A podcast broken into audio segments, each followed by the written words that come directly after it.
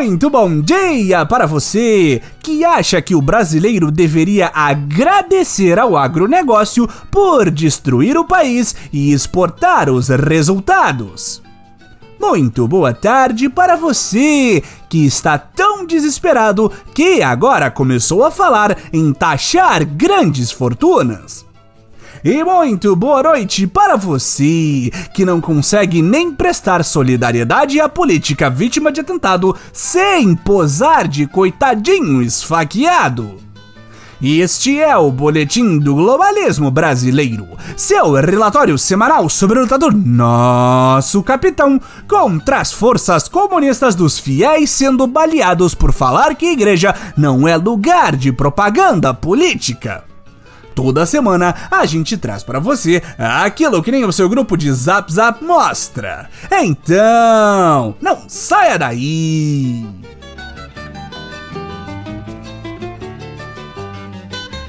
Patriotas, atenção está no ar!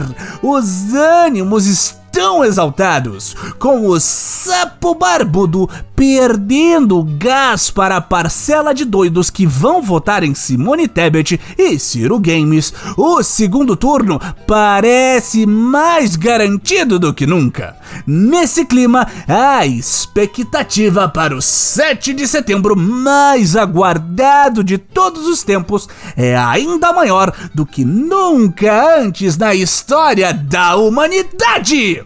Por isso, enquanto a data cabalística para as forças do genocídio e do bem não chega, o boletim decide ir atrás de uma pauta leve, uma pauta que vai tirar sua cabeça da inevitável pororoca de tweets insuportáveis que inundarão a sua timeline em um futuro próximo.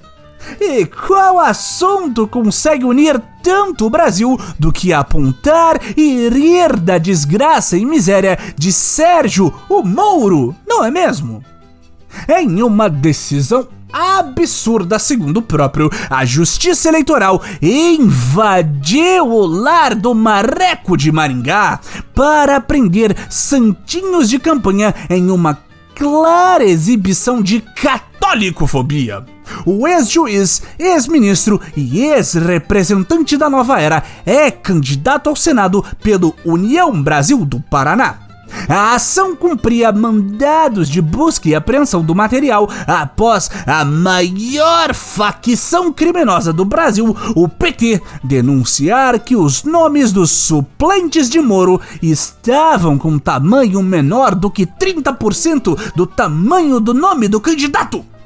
Mas esse pessoal nunca está satisfeito. Se você coloca o nome da conja junto ao seu nos santinhos, mesmo concorrendo por estados e cargos diferentes, te criticam. Se decide ser protagonista da própria campanha, te criticam. Se decide abandonar a fonoaudióloga e decide ser a voz do povo, te criticam. Além do recolhimento do material gráfico da campanha de Moro, a juíza que atendeu ao incomensurável pedido dos petistas também decidiu que a campanha deve tirar do ar todos os posts com tamanho irregular no nome dos suplentes e corrigir o material de campanha veiculado na TV em até 48 horas. Realmente estamos com pautas muito emocionantes antes do 7 de setembro. Caso o prazo não seja cumprido, haverá cobrança de multa de 5 mil reais por dia, o preço aproximado de um quilo de arroz no mercado atualmente.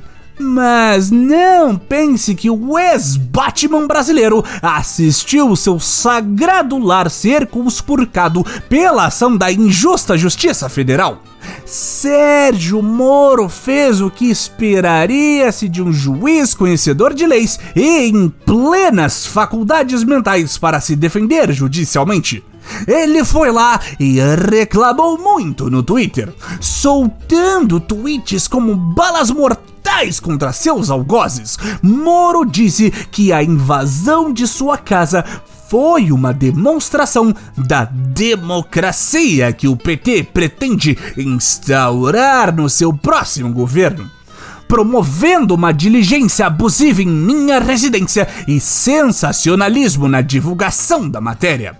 O crime: imprimir santinhos com letras dos nomes dos suplentes supostamente menores do que o devido. Por favor, Moro, não estrague o velório com essas lacradas online! Na cara não! A pilha de patos disfarçado de ex-juiz ainda reclamou que a filha dele sentiu o terror causado pelo PT, já que ela estava em casa na hora que a Justiça Eleitoral adentrou o conforto do ninho dos patos de Maringá. E aqui fica a pergunta, patriota: por que a casa de Moro? Porque não a sede de sua campanha? Isso é claramente uma ameaça ao bem. O que, produção? Foi o próprio Moro que colocou o endereço da sua casa como comitê eleitoral da campanha? Esse homem é um gênio! Gênio! Como a melhor ave enxadrista, ele botou o nome dos suplentes menor de propósito para que o PT invadisse sua casa barra comitê e ficasse queimado frente aos eleitores. Vera Magalhães se arrepia toda só de pensar. É só mais uma peça nesse tabuleiro de xadrez da política nacional. É triste ver que o Partido Trotskista-Leninista dos Trabalhadores sentiu a necessidade de atacar Moro dessa maneira. O Juge Valer sempre tratou o processo da Lava Jato com toda a imparcialidade possível quando grampeou o escritório dos advogados de Lula, divulgou uma gravação da então presidente Dilma Rousseff com o réu, combinou estratégia com os promotores e apreendeu o tablet do neto de Lula, foi tudo dentro da lei. Não houve perseguição alguma e foi tudo dentro das mitológicas quatro linhas. Além do mais, essa acusação de tentar esconder os suplentes é absolutamente ridícula, patriotas. Por que ele faria algo assim? Seu primeiro suplente, Luiz Felipe Cunha, é advogado e já recebeu mais de um milhão de reais do União Brasil por ter conseguido cooptar Moro para o partido. O segundo suplente é Ricardo Guerra, ou empresário com um mísero patrimônio de 20 milhões de reais. Tudo gente boníssima e sem nenhum problema com a lei. Até o momento em que escrevemos o nosso roteiro da semana, vale lembrar. Como gostamos de acompanhar, desfrutando uma deliciosa pipoquinha do agronegócio, a campanha do Marreco tem passado por maus bocados desde o começo. Inicialmente, almejando a presidência da República, as poucas chances de ganhar possibilitaram com que víssemos Moro fazer algo muito raro em sua biografia e decidisse tomar uma decisão sensata e com base em fatos no caso em questão, concorrendo a cargos mais fáceis, em que ele não tivesse que lutar com figuras como seu ex-chefe e amigo e até então novo inimigo Bolsonaro ou seu eterno nêmesis Lula. O plano, que era de concorrer ao Senado Federal por São Paulo, foi por água abaixo quando a desculpa de que ele morava em um hotel na capital paulistana não colou. Por motivos que fogem à nossa compreensão, a nomadicidade serviu para Conge do Conge, que continua concorrendo à Câmara dos Deputados paulistana, enquanto outrora paladino da justiça foi relegado a tentar a sorte por seu estado natal do Paraná, a Sibéria brasileira. Depois dos incontáveis tombos do Cavaleiro Branco da Pindorama, agora volta o marreco arrependido. Usando seu tempo de propaganda, Moro agora quaqueja que, apesar das incontáveis críticas ao capitão, todas feitas após a saída vergonhosa da nova era, ele, nosso Messias, tem o mesmo inimigo: o tenebroso Kraken de nove dedos. Afinal de contas, nenhum aliado é mais confiável do que um ex-juiz parcial que anda penando para vencer Álvaro Dias na corrida pelo Senado do Paraná. Seja bem-vindo de volta ao time da vitória, Sérgio Moro!